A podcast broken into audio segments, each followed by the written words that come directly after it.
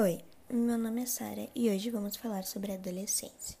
Bom, a adolescência se caracteriza como fenômeno do curso de vida da pessoa, mas também se relaciona às dinâmicas históricas e sociais que continuam a se transformar ao longo da história das sociedades.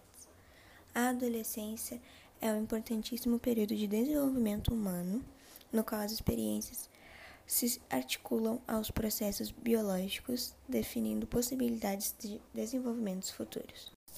A experiência de ser um adolescente nos dias de hoje é bastante influenciada pela cultura de consumo e por suas contradições, pelas tecnologias de comunicação e informação, pela fragilidade do sistema de valores sociomorais contemporâneos e pelas novas configurações familiares.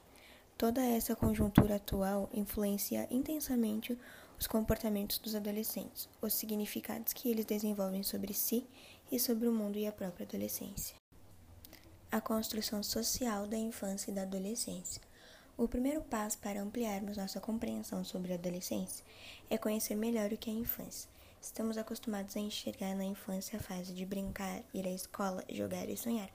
Por isso, esquecemos que esta não é uma condição presente do mesmo modo em todas as sociedades, grupos ou classes sociais. Seguindo o percurso da construção social da infância e da adolescência, antes do século XVIII, era muito tênue e quase inexistente a consciência coletiva sobre as necessidades da infância. Ignorava-se que as crianças fossem dotadas de uma personalidade ou alma existente desde o nascimento, a criança não era conhecida como um ser humano completo e, conforme o contexto, podia ser percebida tal como um animal de estimação, um anjo ou um selvagem. Devido à desvalorização da vida das crianças e à ausência de mecanismo de prevenção em saúde, a mortalidade infantil era numerosa, mesmo nas famílias mais abastadas, e as crianças que não sobreviviam com frequência eram enterradas no próprio pátio doméstico, sem batismo mesmo aquelas que venciam desafios da primeira infância, doenças, pestes e outros males, podiam viver muitos anos sem que lhe fosse atribuído o nome próprio. Por fim, mal adquirissem alguma desenvoltura física, logo passavam a se misturar às rodas de adultos, no trabalho e nas festas. Interessante notar que, na maior parte das famílias, o trabalho era realizado no próprio ambiente doméstico.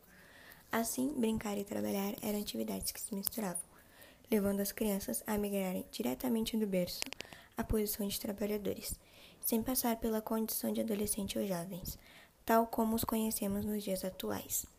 São costumes que nos causam estranhamentos, especialmente se o analisarmos à luz das concepções que hoje temos sobre a infância e a adolescência, quando as crianças são reconhecidas como sujeitos proprietários de todos os direitos humanos, individuais e sociais.